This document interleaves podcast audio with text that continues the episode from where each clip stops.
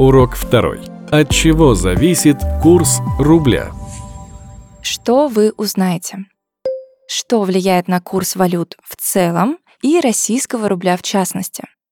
Почему курс рубля в 2022 году сначала резко упал, а затем значительно укрепился? С 1970-х годов большинство стран перешло к плавающим валютным курсам, которые определяются спросом и предложением на рынке. Курсы валюты обычно измеряются по отношению к другим валютам, и в первую очередь к американскому доллару, потому что это основная резервная валюта в мире. И можно отметить несколько резких изменений курса рубля относительно доллара. Это было в 1998 и 2008. А уже в 21 веке это было в 2014-15 годах и в феврале-марте 22 года. В остальные периоды курс рубля был в основном стабилен. Почему же происходят такие резкие скачки рубля? Первая причина — это соотношение экспорта и импорта. Экспортеры, как правило, получают выручку в иностранной валюте, ведь они продают за рубежом. Поэтому эту выручку в валюте они продают и на нее покупают рубли, чтобы в России оплатить все расходы и налоги. Обратите внимание, продажа валюты в обмен на рубли — это ключевой момент.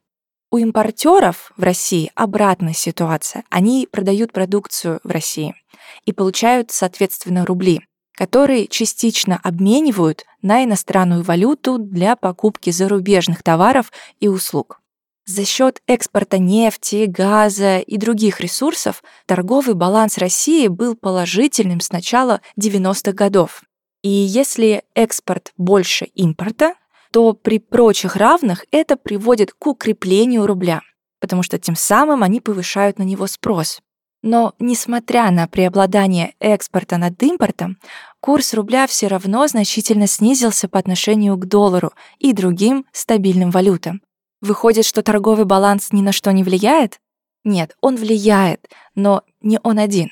Вот тут как раз и вступает второй очень важный фактор, который повлиял в более значительной степени на курс рубля за всю его историю. Во-вторых, это движение капитала. Если происходит приток иностранных денег в страну, это позитивно влияет на курс рубля, так как иностранная валюта в этом случае продается, а рубли покупаются для дальнейшего вложения или хранения в России.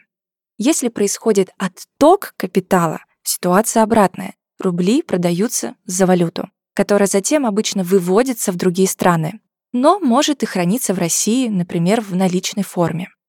Под притоком капитала мы понимаем вложения зарубежных вкладчиков в российские активы, в облигации, в недвижимость, в компании, в отличие от торгового баланса, движение капитала в России было отрицательным, отток превышал приток.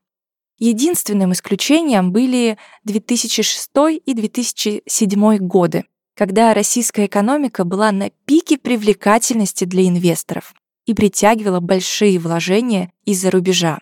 Именно в это время курс рубля значительно вырос. Большой отток капитала наблюдался в 2008 и в 2014 годах, в течение которых произошла значительная девальвация рубля. Третий фактор, влияющий на курс рубля, это действие Центрального банка России. Для этих целей он использует золотовалютные резервы страны. Сейчас расскажу, что это. Большую часть времени, когда в экономике было все в порядке, Центральный банк увеличивал свои резервы то есть продавал рубли и покупал на них валюту и золото.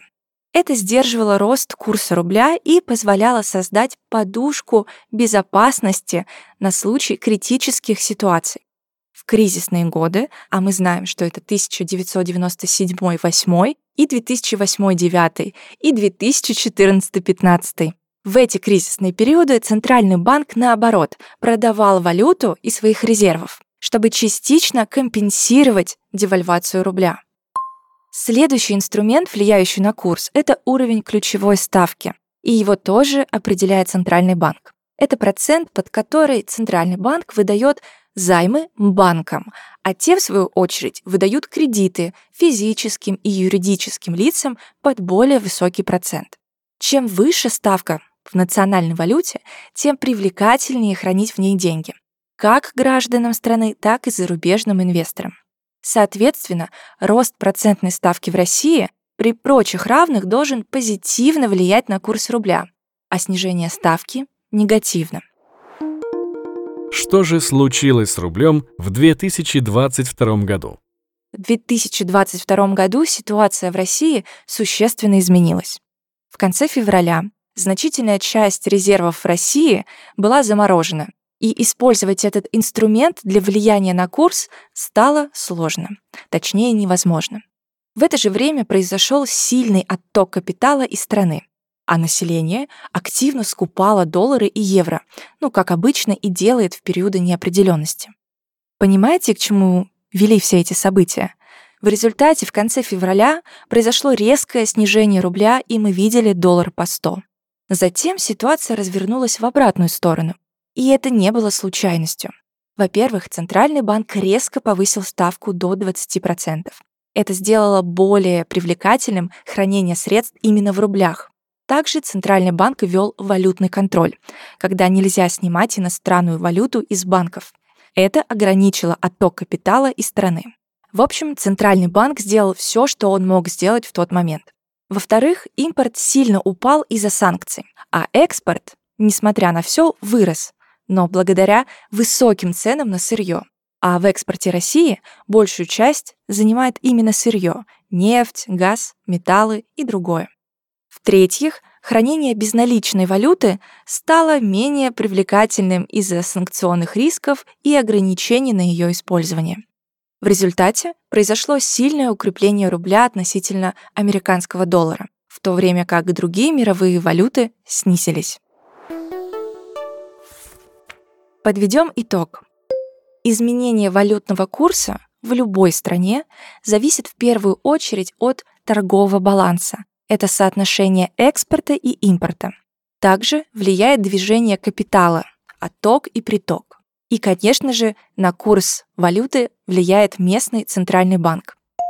Курс рубля в 2022 укрепился за счет роста экспорта и снижения импорта а также за счет валютного контроля, который ограничил отток капитала и снизил привлекательность основных зарубежных валют из-за санкционных рисков.